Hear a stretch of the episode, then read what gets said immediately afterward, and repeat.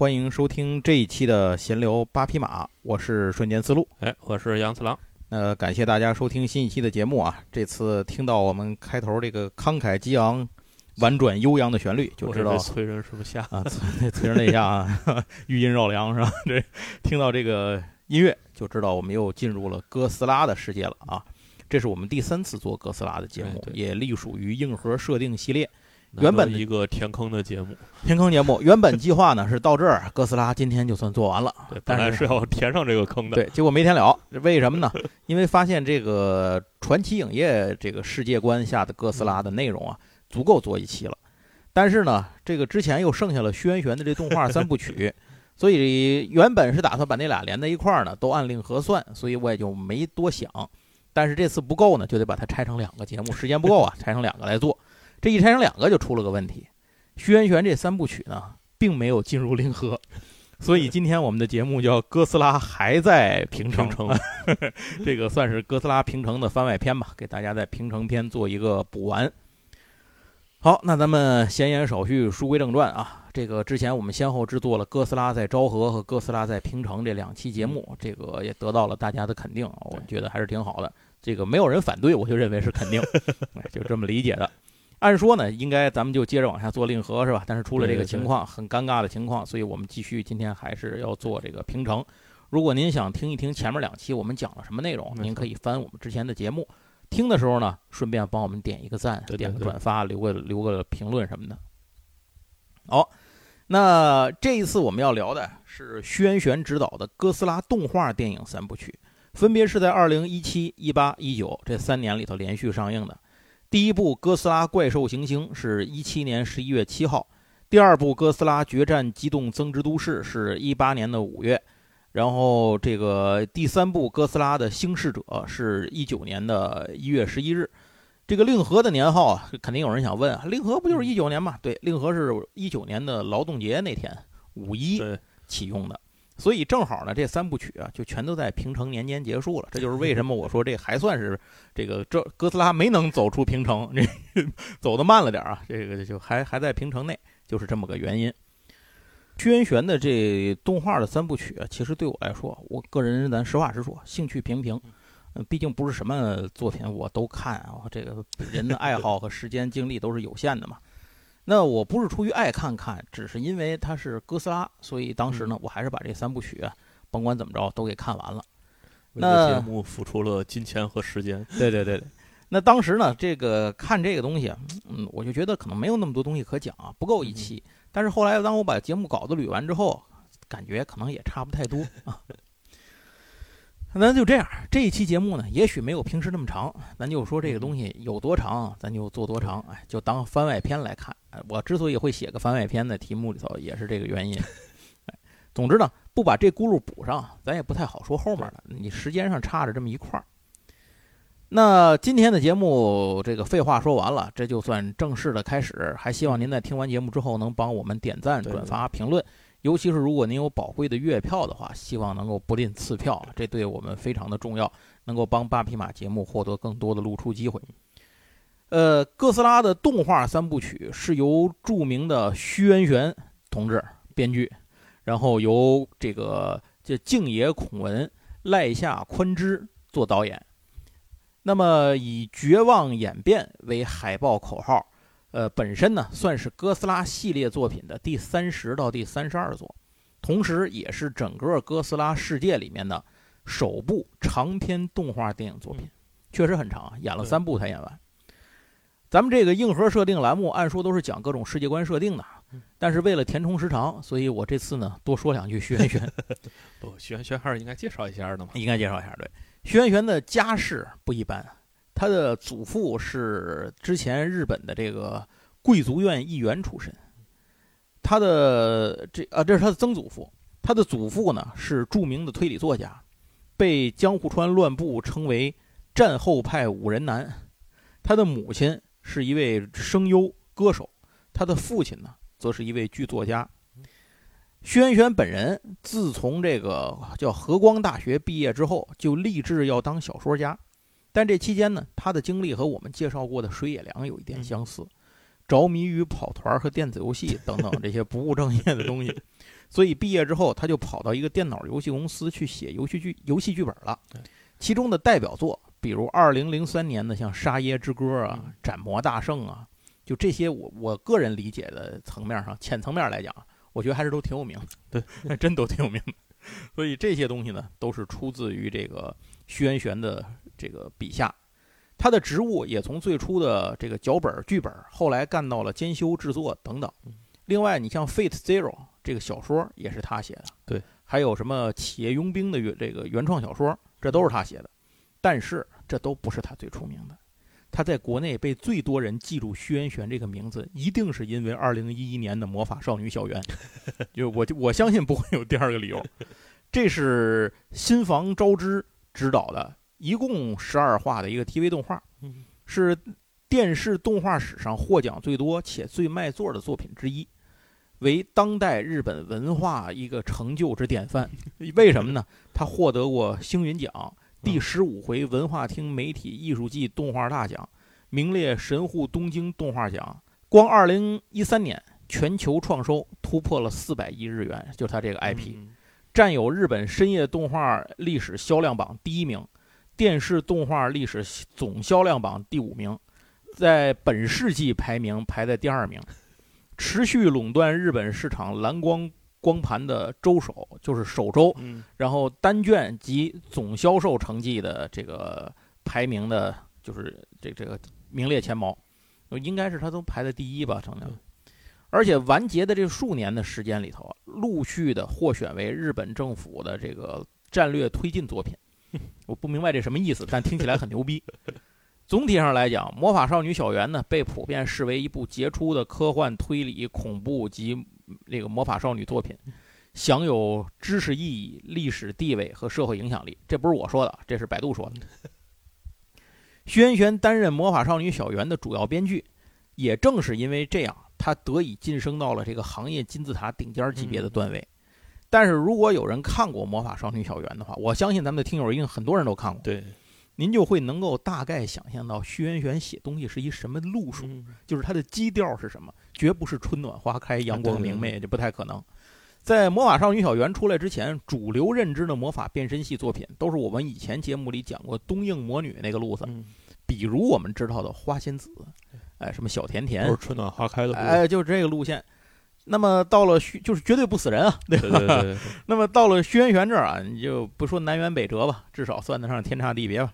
所以，如果把轩辕这种递进式的绝望风格升级到这个电影院里头，会是一什么样呢？这就是我们要说的哥斯拉动画三部曲。现在，我们的正文开始进入轩辕的哥斯拉世界设定。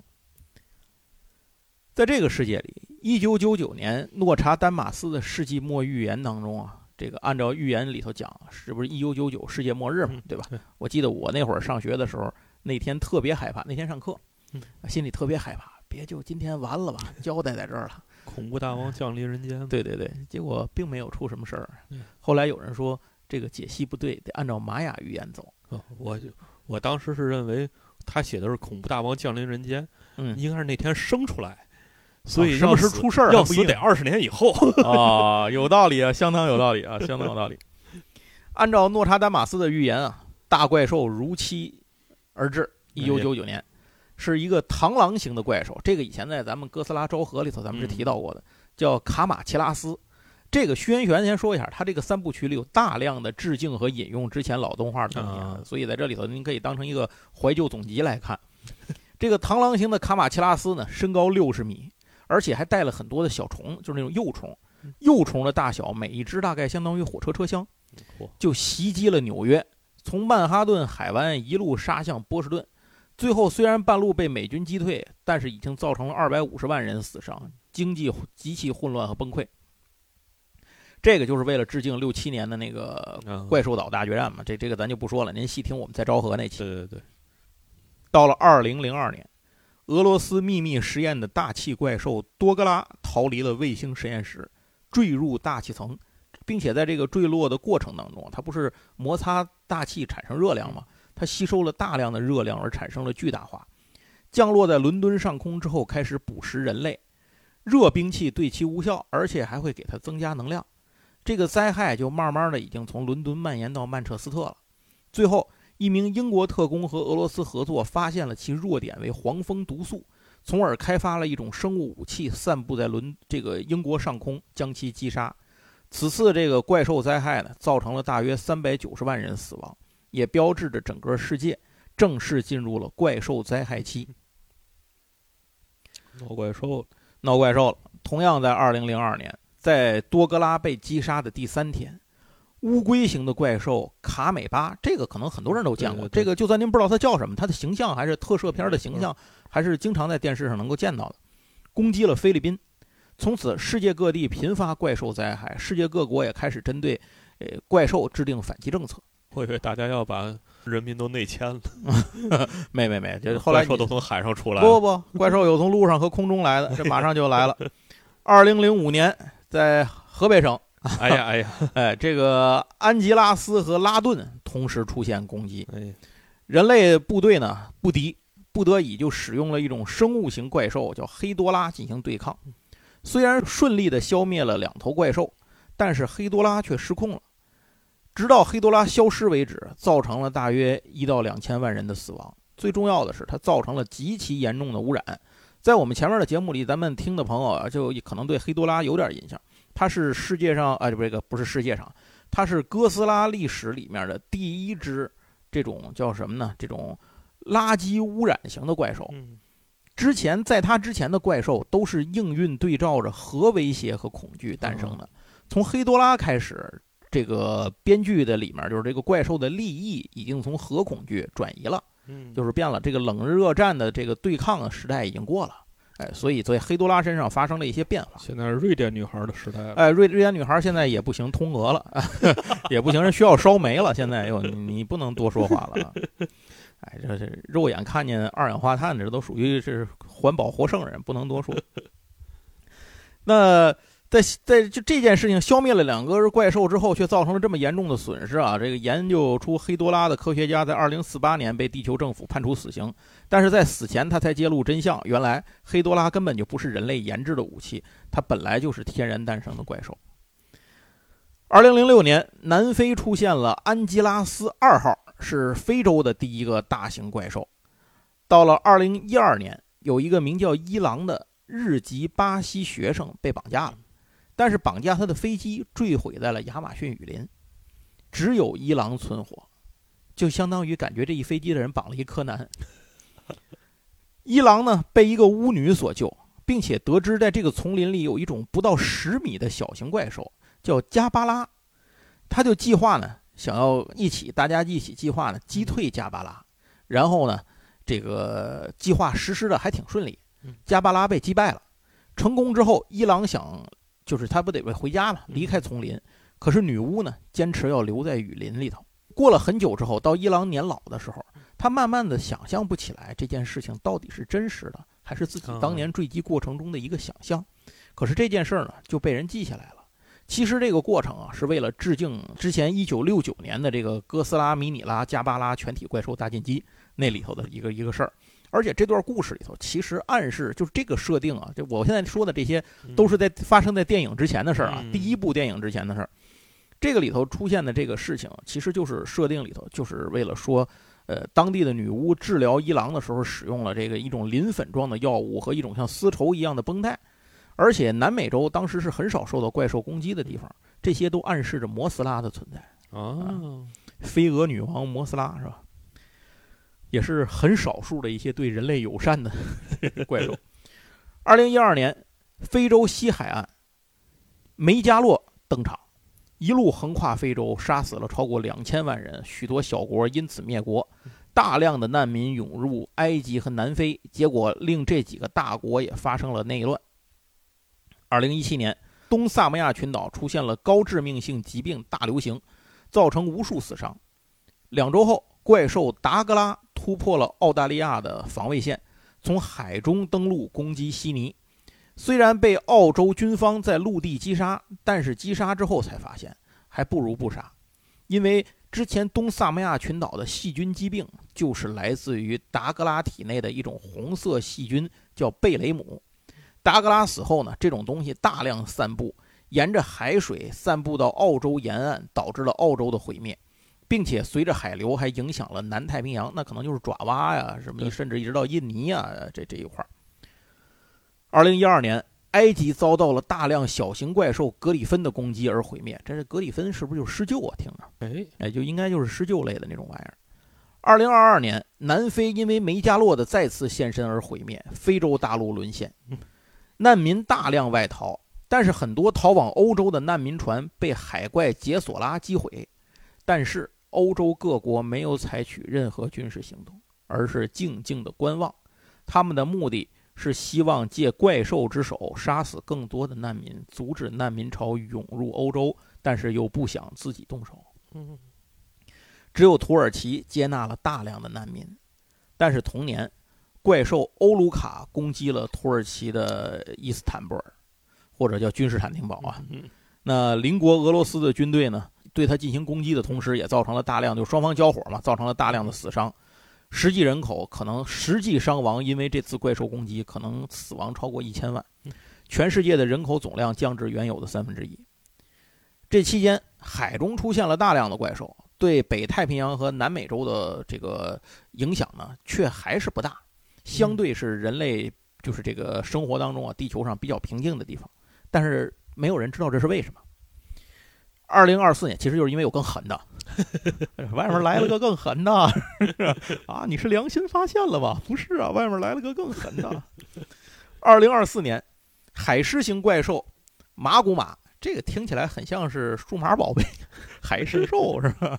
在毁灭了朝鲜之后，又攻击了首尔啊。那么美军呢，很很不地道的这个，或者说美军很痛快的就在韩国本土释放了核弹，进行迎击。这样呢，朝鲜和韩国最后殊途同归了。二零三零年，自己人干掉了，对二零三零年五月，你是不能在你韩国白驻军啊，对吧？你驻军得干点啥。二零三零年五月，日本大护岛，还记得大护岛吗？杨总嗯，这是哥斯拉那个故事之前发生的那个地方，飘来了一具怪兽的尸体，被命名为卡美巴四号。半年内，太平洋又陆续出现了船只失踪事件，有很多目击了海底火山爆发和海底发出奇异光芒的记录。直到安吉拉斯四号、巴朗二号、巴拉贡二号三只怪兽同时登陆美国西海岸，这个人们觉得事情不对了，因为三只怪兽全身都伤痕累累，并且不顾美军的饱和攻击，一路玩命地逃向这个东海岸，被，但是在逃跑的过程当中呢，依然是被海中射出的射线一一击杀。那么这样就意味着有一只新型的怪兽登场了，这个大怪兽登陆了洛杉矶。这只怪兽的强大和以往的怪兽截然不同，它被命名为哥斯拉，轻易击溃了美军的防御，焚毁了洛杉矶到旧金山沿线，然后回到大海，留下了满地的核辐射。二零三一年，美军投入了几乎所有军力去攻击哥斯拉，但是这些攻击都无效，部队全灭，坦克部队甚至连同隐蔽的山头一起被对方的射线直接击毁。美军最后投放了一百五十颗核弹，但哥斯拉毫发无伤。此时，美国总统精神崩溃，开枪自杀，美国本土基本崩溃，因此哥斯拉也被命名为启示录之手。二零三四年，哥斯拉登陆欧洲，在巴黎摧毁了人类的这个防卫线，欧洲化为焦土，然后哥斯拉失去踪影，联合国至此名存实亡。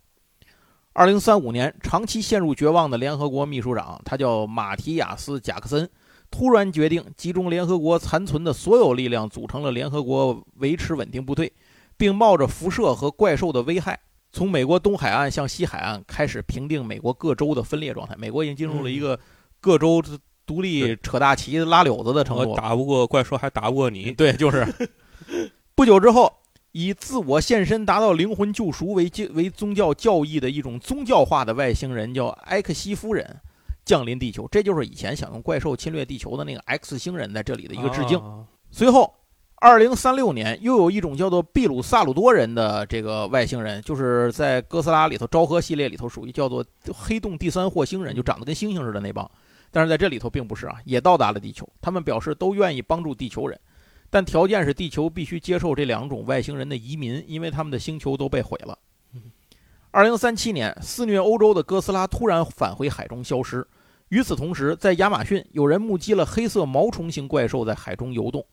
过了不久，巴西海岸飘来了哥斯拉背鳍的残骸。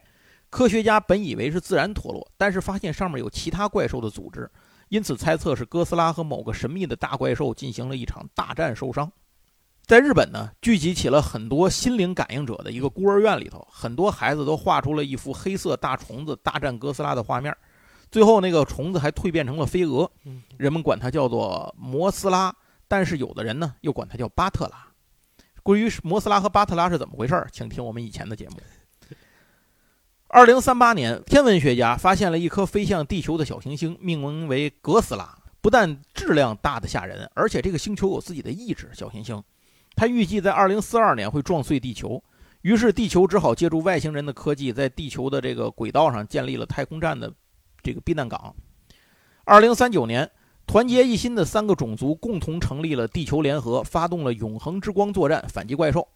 第一战在欧洲的海域，人类以秘鲁萨鲁多人的军事科技加上埃克西夫人的命运推演技术，再用海底军舰轰天号歼灭海底龙形怪兽曼达。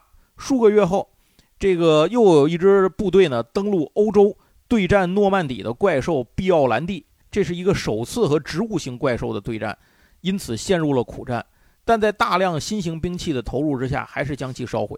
反击部队一路打到巴黎，遇到了吉拉，就是那个之前美国人做的那个哥斯拉，后来被东映、被东宝出名，说太纯了，那个被东宝出名当大蜥蜴的那个，就是。或者你可以译为酷斯拉，嗯，用了很长时间啊，终于从城市里将其根除，以至于因为长得太像，以至于有人误传击败了哥斯拉，但其实并不是。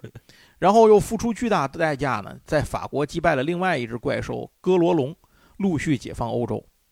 二零四二年，妖星哥斯拉即将撞击地球，北冰洋发生异变，一道红色的巨大能量柱射出海面，北极冰盖为之融化之后，妖星哥斯拉被击毁。这是哥斯拉拯救了地球，哥斯拉再度出现，三种族联军不敌，慢慢退守巴西。在确认了外星科技也打不过哥斯拉之后呢，这个呃，就是人们决定多选一条路，一个是制造了跟他死磕的机械哥斯拉计划，一个是制造了一个地球逃离计划。首批建立的这个就是逃离的用的这个飞船，大概可以容纳这个一万人。然后分别是两，它其实两艘飞船，每艘船能乘五千人。一个是叫做奥拉提奥号，一个叫做亚拉特拉姆号，这两艘船。二零四五年实施了一个新的计划，投入了资源，吸引哥斯拉到亚欧大陆的这个内陆，为了避免它藏在海中啊，这是为了，以及怕它威胁到在日本的这个机械哥斯拉的开发基地。那么就把他引到那儿之后呢？但是因为资源不足，只能从非洲和中亚招募难民来跟哥斯拉打消耗战，基本就是用人命来换时间。虽然这个依然不够用啊，但是人们搬出了怪兽盖刚啊，用人类的技术操控盖刚去和哥斯拉大战。虽然每次盖刚都被打到半死，但是都被救都被这个呃人类就这种外星科技吧。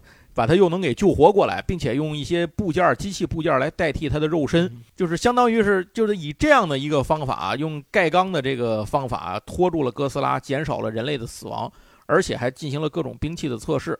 最终呢，哥斯拉和盖钢展开了一战之后呢，盖钢还是被哥斯拉轰杀到尸骨无存，于是正式启动了代号长城作战。就是哥斯拉不是被困在这个亚欧内陆这个这个内陆地区了吗？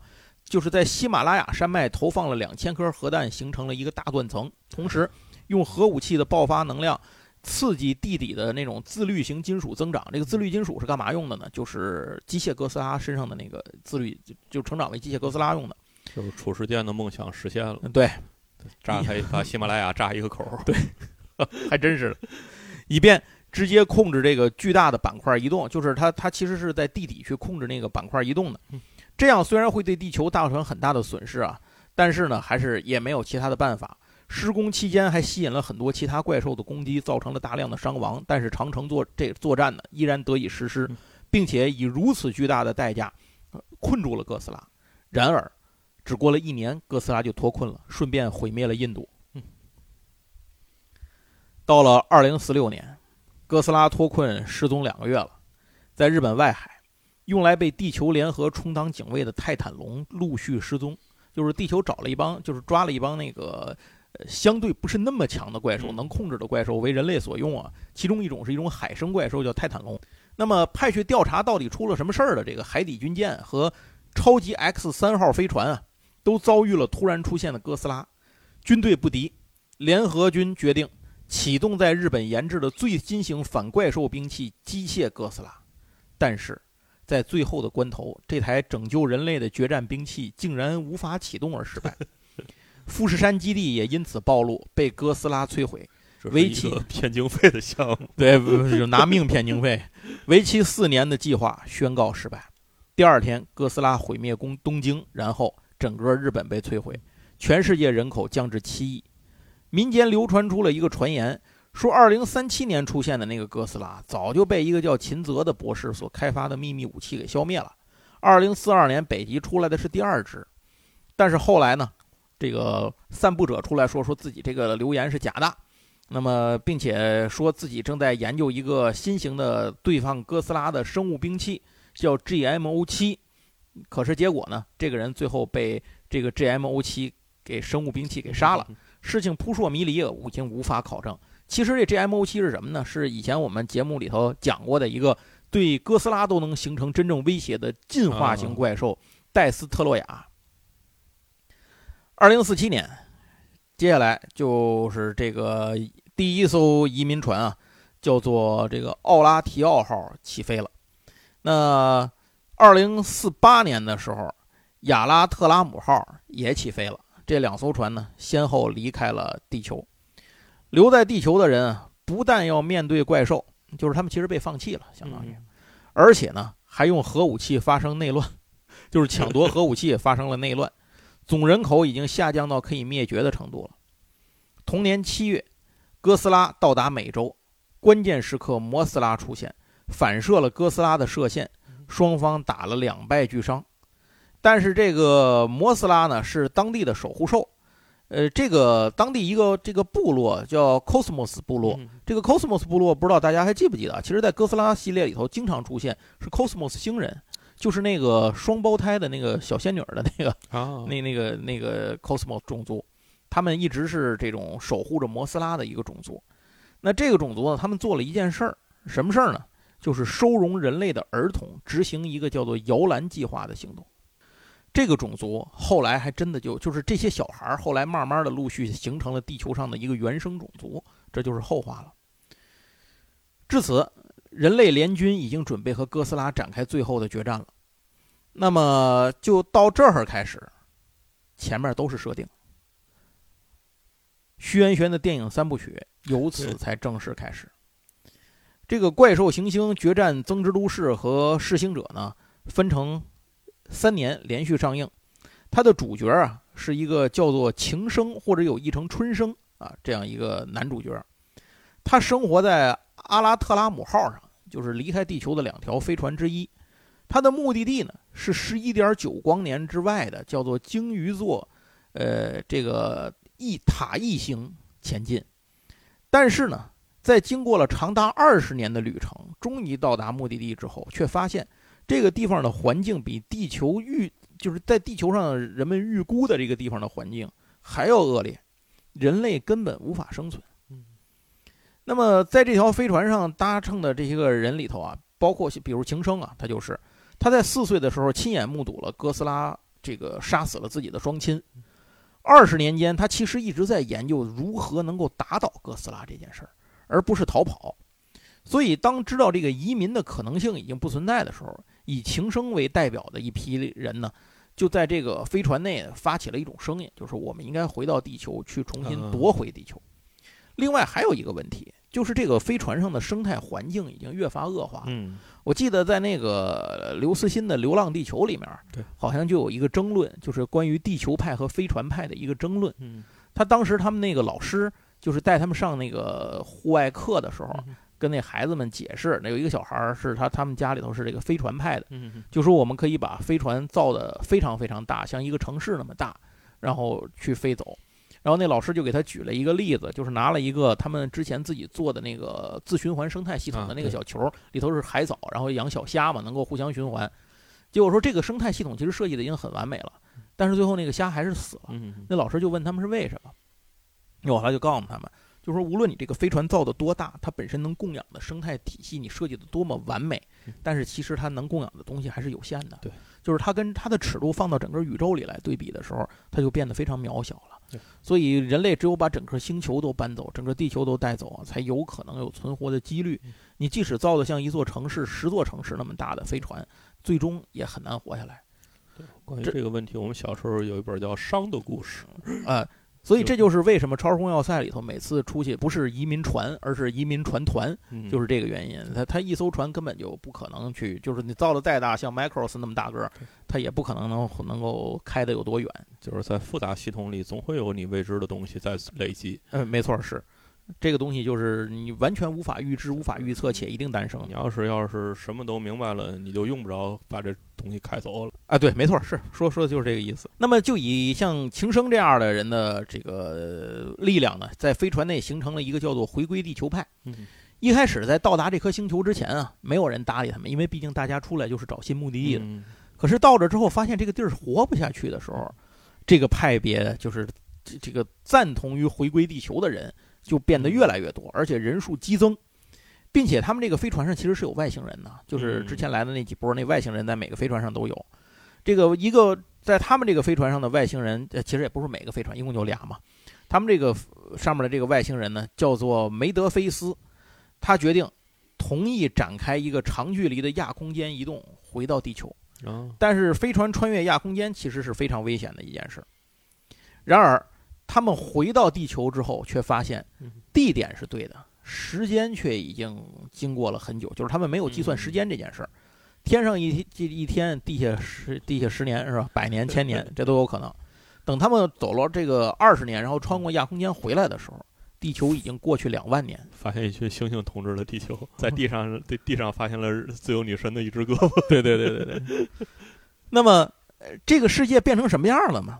它变成了一个以哥斯拉为顶点的生态系统的一个嗯未知世界，就是整个世界围绕整个地球的生态环境围绕着哥斯拉进行了进化，进化成了一个哥斯拉就是这个星球的，就是这个所有生态链进化的顶点，其他的所有的生态都是围绕着哥斯拉的状态和需求去进化的，这包括了动物和植物以及嗯。整个的这个地球的这个生态圈的状况。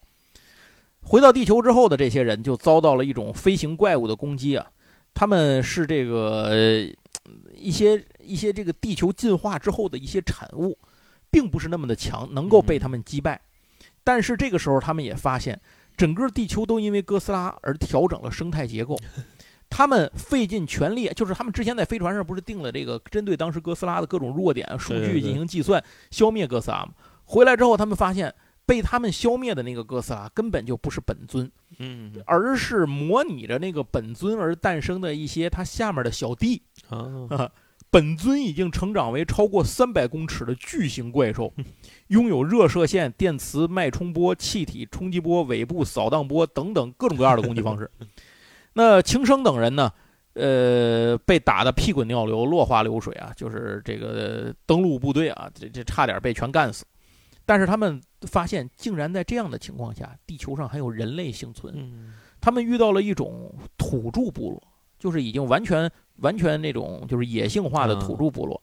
这个部落自称叫福斯雅人，其实他们就是之前咱们提的那个那个摇篮计划的那个幸存者，啊，就是在摩斯拉的庇护下，在南美洲由 Cosmos 族人开始庇护下去成长起来的这么一拨人。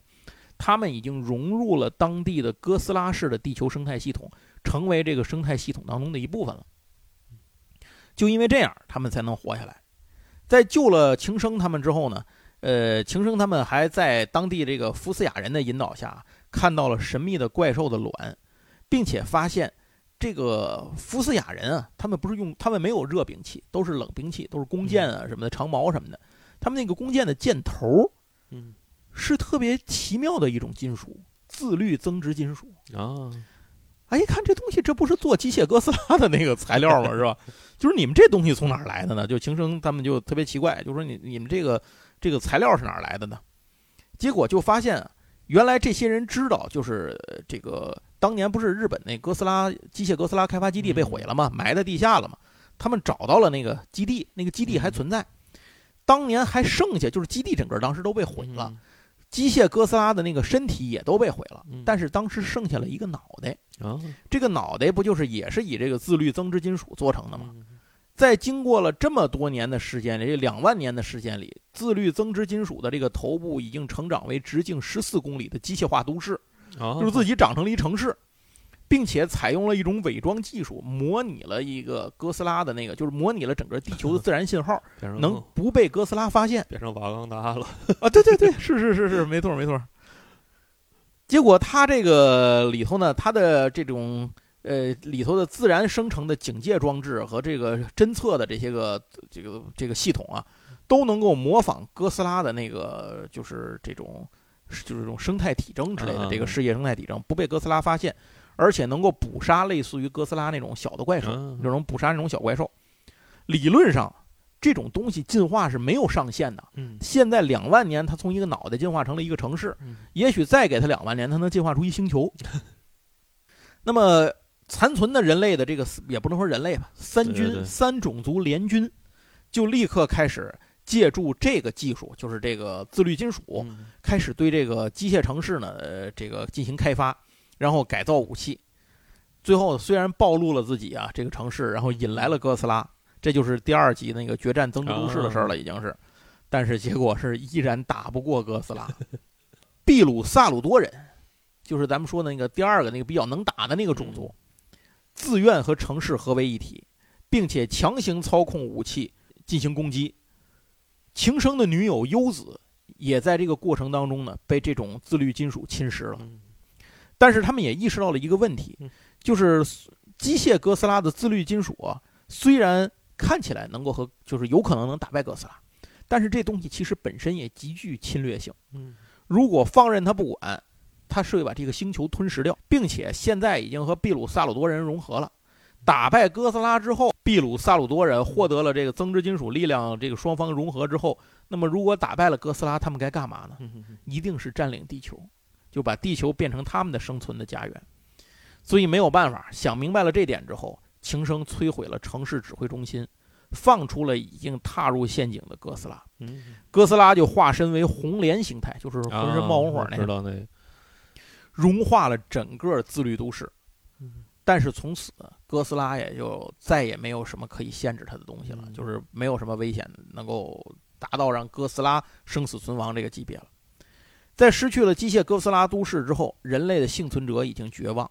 可是没想到这个时候呢，这个屋漏偏逢连夜雨，梅菲德斯就是之前咱说的那个宗教外星人，嗯那那个人，那哥们儿呢，果然他有他的阴招，嗯就是这个这帮玩宗教的果然很阴，你知道吗？就是背后果然有想法。这不愧是日本人做的啊，这个日本宗教 也是千奇百怪啊。梅菲德斯以宗教的方式洗脑控制了人类，包括移民船上的长老安德尔夫也被控制了。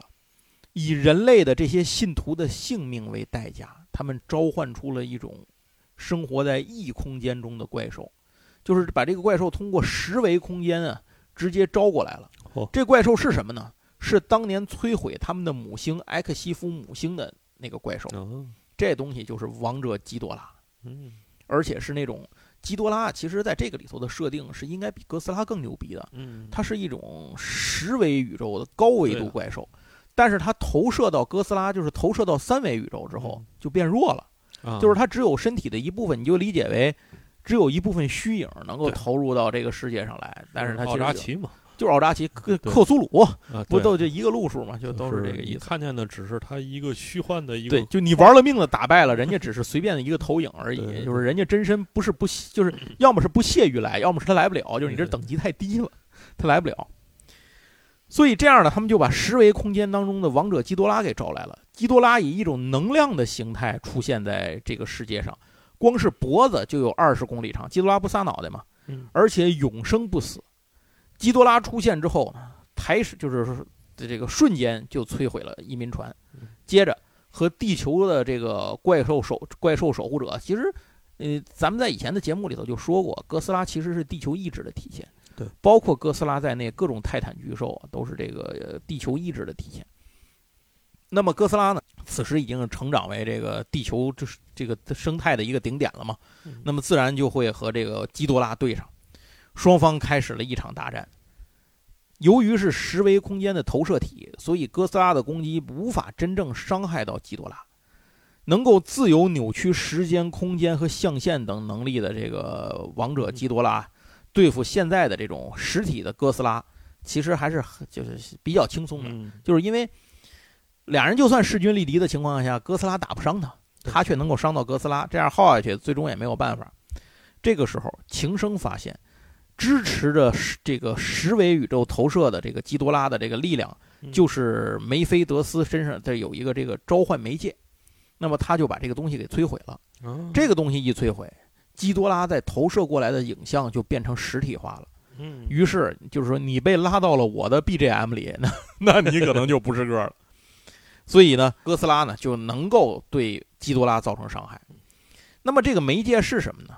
这个媒介就是利用的就是情生对哥斯拉的憎恨，啊所以他最后决定就是带着他的女朋友，就是那个优子，不是被自律金属给吞食了吗？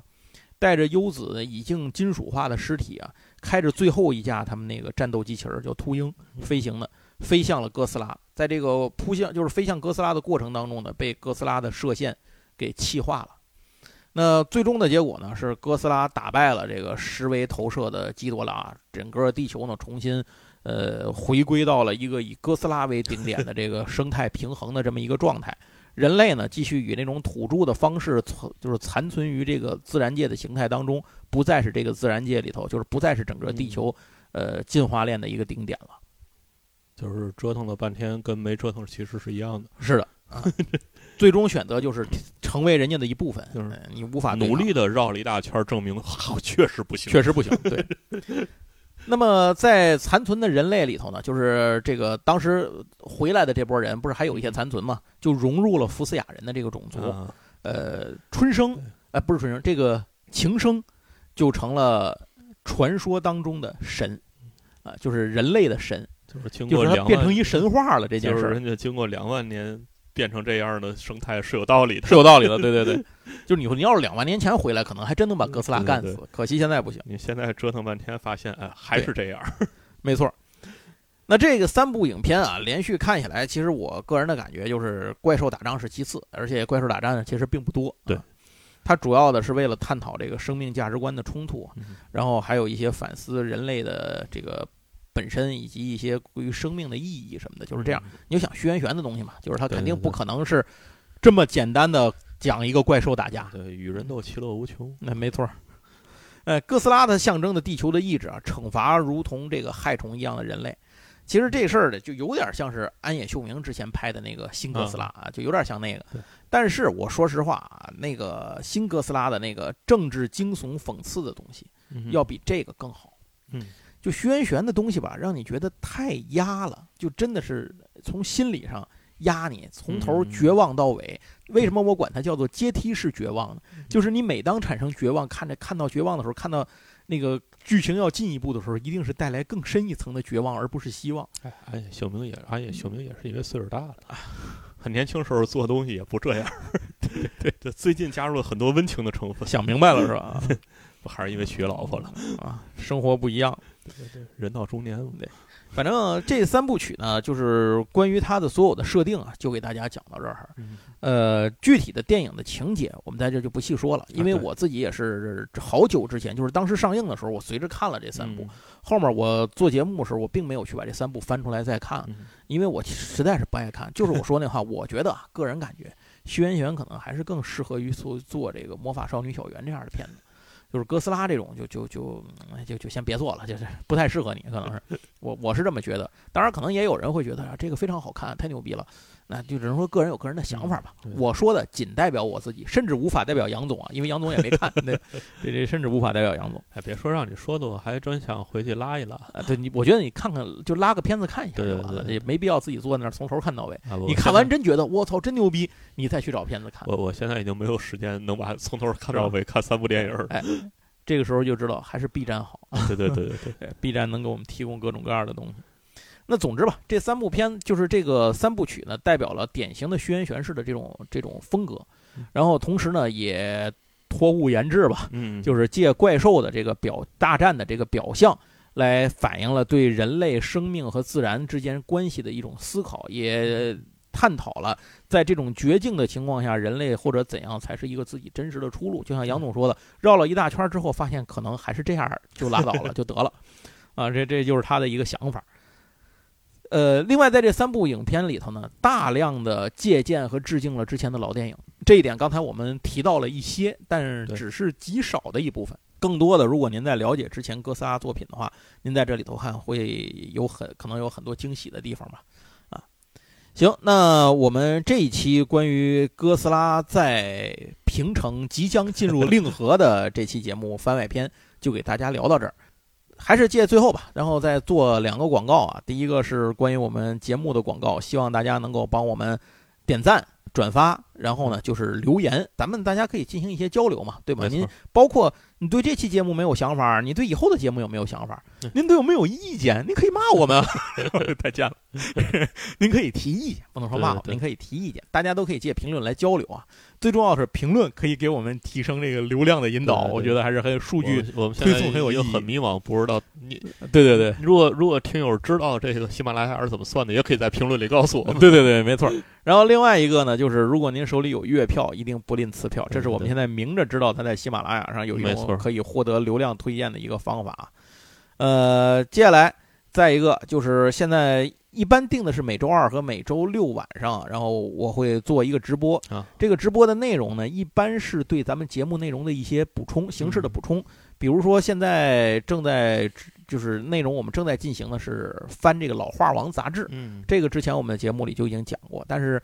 语言讲的很多朋友其实没地儿看这个书去了，对对对，啊，并且我发现不是所有人都有这个看听完了之后去上网搜一下是什么东西这个时间，那很多朋友就很觉得很遗憾，或者有些人是当年看过，现在没地儿看了，想看看这个杂志，所以我就把这个杂志找出来啊，利用直播的时间跟大伙儿聊一聊。直播的这个地点和方式呢，就是一般是周二和周呃周五或是六的晚上七点半，在 B 站。然后我的账号叫瞬间的思路，对，然后和大家来一起大家可以先入群，对，因为入了群你就不会错过。对，您可以加我的微信，大写的 G A O 八四六零九三九四，就是高八四六零九三九四，我拉您进群。然后每次会有这个直播的时候，我会在群里头预告，跟大伙儿来说。然后咱们可以在通过直播这种方式，以画面视觉的形式。填补一些我们之前节目的空缺，就是因为毕竟我们是一个语言节目，可是很多东西真的是以图像的形象才能更好的去理解。你比如说，我们回来可能我会把我之前那个四驱车整出来，哎，虽然我那车都跑不了了，可我壳在，可以看看四驱车那壳长什么样，对吧？这这也是可以的。行，那咱们这期节目就说到这儿。呃，下一期节目如果没有意外的话，我们会给大家带来一个史前上古巨坑的这个 第一期，又要开新坑，又要开新坑。行，感谢大家的收听，咱们哥斯拉的最后一集呢也先欠着，后面早晚会给您补上传奇宇宙。谢谢大家收听，下次再聊，拜拜，拜拜。